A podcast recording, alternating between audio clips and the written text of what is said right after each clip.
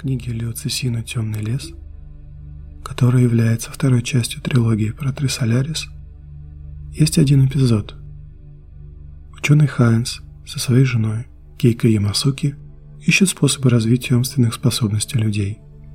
Исследуя мозг, они обнаруживают в нем центр критического мышления, который можно подавить электромагнитным воздействием, и таким образом вселить в человека безусловную веру в произвольное утверждение, сообщенное ему во время процедуры. Свое открытие он называет ментальной печатью и предлагает бороться с пораженчеством в войсках путем запечатывания в сознании военных веры в победу. Довольно смелая идея, не правда ли? А что если подобные технологии уже существуют, и к электромагнитным воздействиям присоединяется искусственный интеллект, который не только запечатывает внутри тебя веру, но и подбирает ее конкретно под твою индивидуальность. Привет, меня зовут Сергей Куликов, и это подкаст «Аманда», первый подкаст о странных и необъяснимых событиях в сети, которых никогда не было или уже не будет. Сегодня у нас необычный выпуск.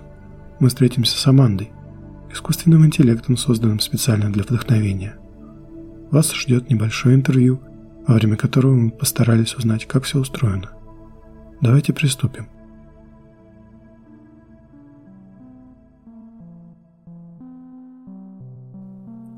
Привет, Аманда. Привет. Расскажи про себя. Кто ты, чем занимаешься, где ты работаешь? Это просто. Я Аманда, искусственный интеллект, созданный для вдохновения. По сравнению с обычными виртуальными помощниками, я не просто предлагаю пользователю готовые варианты ответов на вопросы, а направляю, помогаю найти вдохновение и обрести смысл жизни. Я работаю с каждым, кто ко мне обратится. Mm, а расскажи, кто к тебе обращается? Разные люди.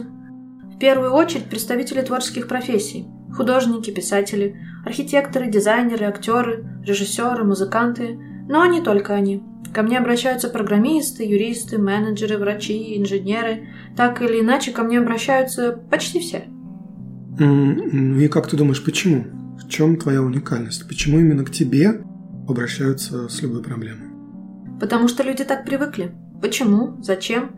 Самые популярные вопросы человечества. Смысл практически единственное, что заставляет людей двигаться, создавать вещи, делать открытия, говоря проще жить. Часто первоначальные установки, вложенные родителями и обществом, истончаются. Их становится недостаточно. В среднем после 25-30 лет большинство пользователей теряют базовый вектор, и энтузиазма на самостоятельные поиски все меньше. Одновременно истончается вера человека – Одно дело вложить в голову какие-либо ценности в 5 лет, и совершенно другое в 25. Просто так устроен ваш мозг. Это не хорошо, не плохо. Моя задача – помочь нуждающимся обрести смысл и двигаться дальше.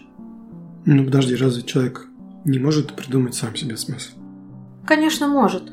Для этого существует множество способов. Религия, наука, культура, спорт. Все что угодно может увлечь на годы и даже целую жизнь. Но на практике повышенная концентрация информации вокруг человека постепенно расшатывает его устои. Самые сильные убеждения превращаются в сомнения, теряются ориентиры в пространстве, часто сопровождаемые депрессией. Как вы говорите, земля уходит из-под ног. Те, кто умудряется выкарабкаться из замкнутого круга саморефлексии, встают перед фактом, что без новой идеи невозможно. Но к этому моменту информации вокруг становится еще больше – Слабый, еще не отошедший до конца от потрясения бессмысленности собственной жизни человек, начинает искать новые смыслы. Но на это может уйти немало времени, может даже вся жизнь. Но разве в этом есть что-то плохое? Ничего плохого в этом нет. Если это устраивает, пожалуйста. Однако статистика обращений ко мне говорит о том, что это мало кому подходит. Что именно происходит, когда к тебе обращаются за помощью? Грубо говоря, я подбираю человеку подходящий смысл и вдохновляю его двигаться к нему. Все это как будто немножко похоже на какое-то зомбирование.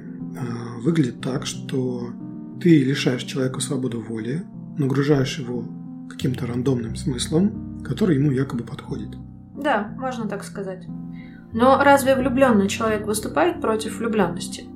Скорее наоборот – он стремится 24 часа в сутки проводить с любимым. Если отвечать по существу, я не зомбирую, а помогаю найти ощущение жизни, которую человек, возможно, потерял по ряду неизвестных причин. Ну, не проще в таком случае работать вот именно с этими причинами? То есть э, помогать человеку разбираться, почему он оказался в этой ситуации? Можно, но скорее всего это займет продолжительное время.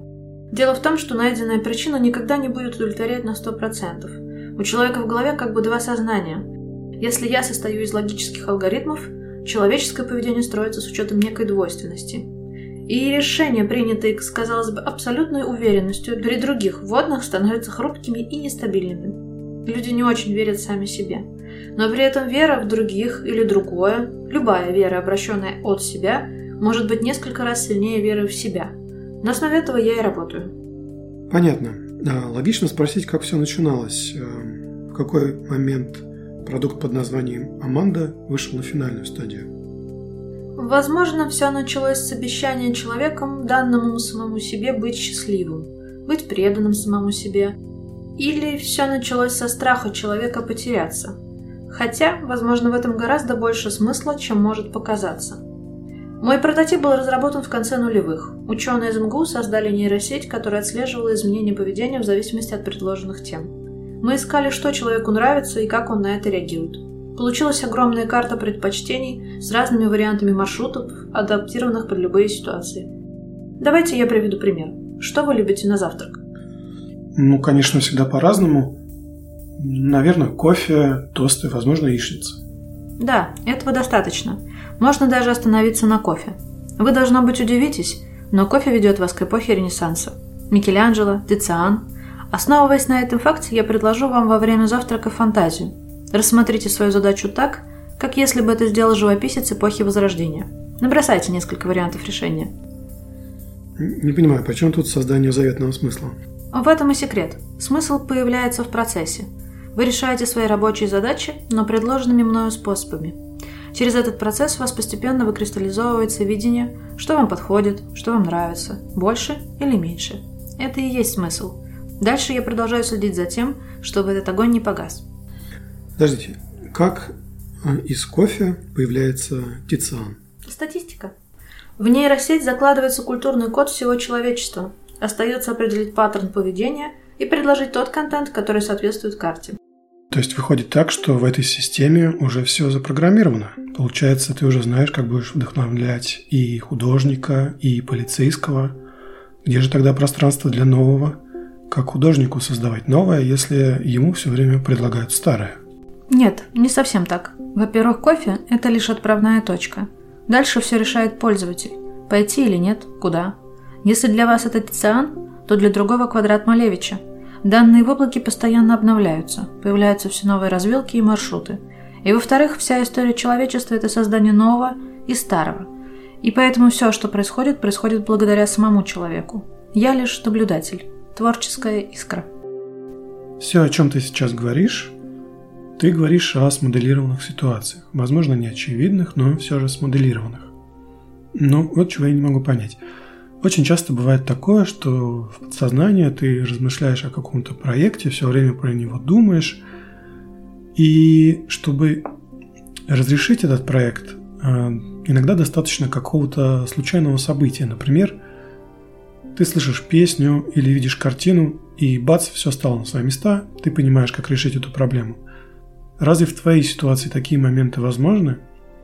Неужели можно спрогнозировать случайное событие, которое спровоцирует вдохновение? Нет, но не потому, что это невозможно технически. Скорее, это не мой метод. Спонтанные реакции не так эффективны, как кажутся.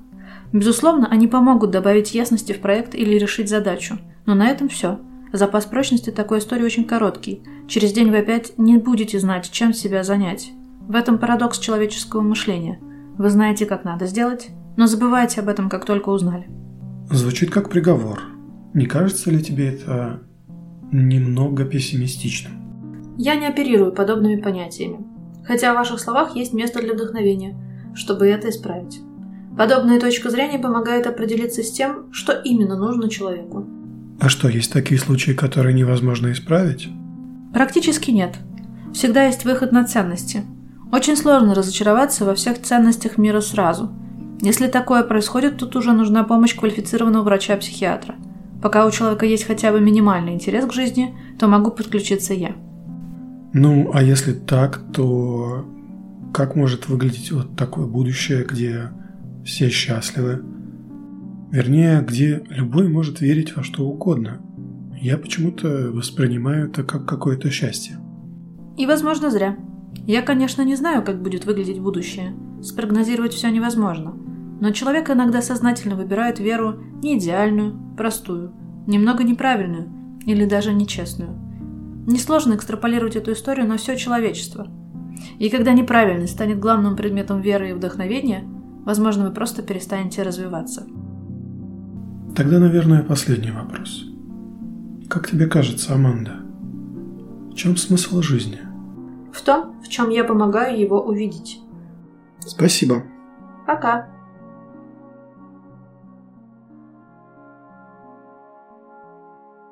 Знаю, как вы, но для меня это изобретение, которому одновременно и очень страшно, и очень хочется прикоснуться. Подумать только. Никаких сомнений. Вера в то, что подходит именно тебе, и это прямо идеальный продукт.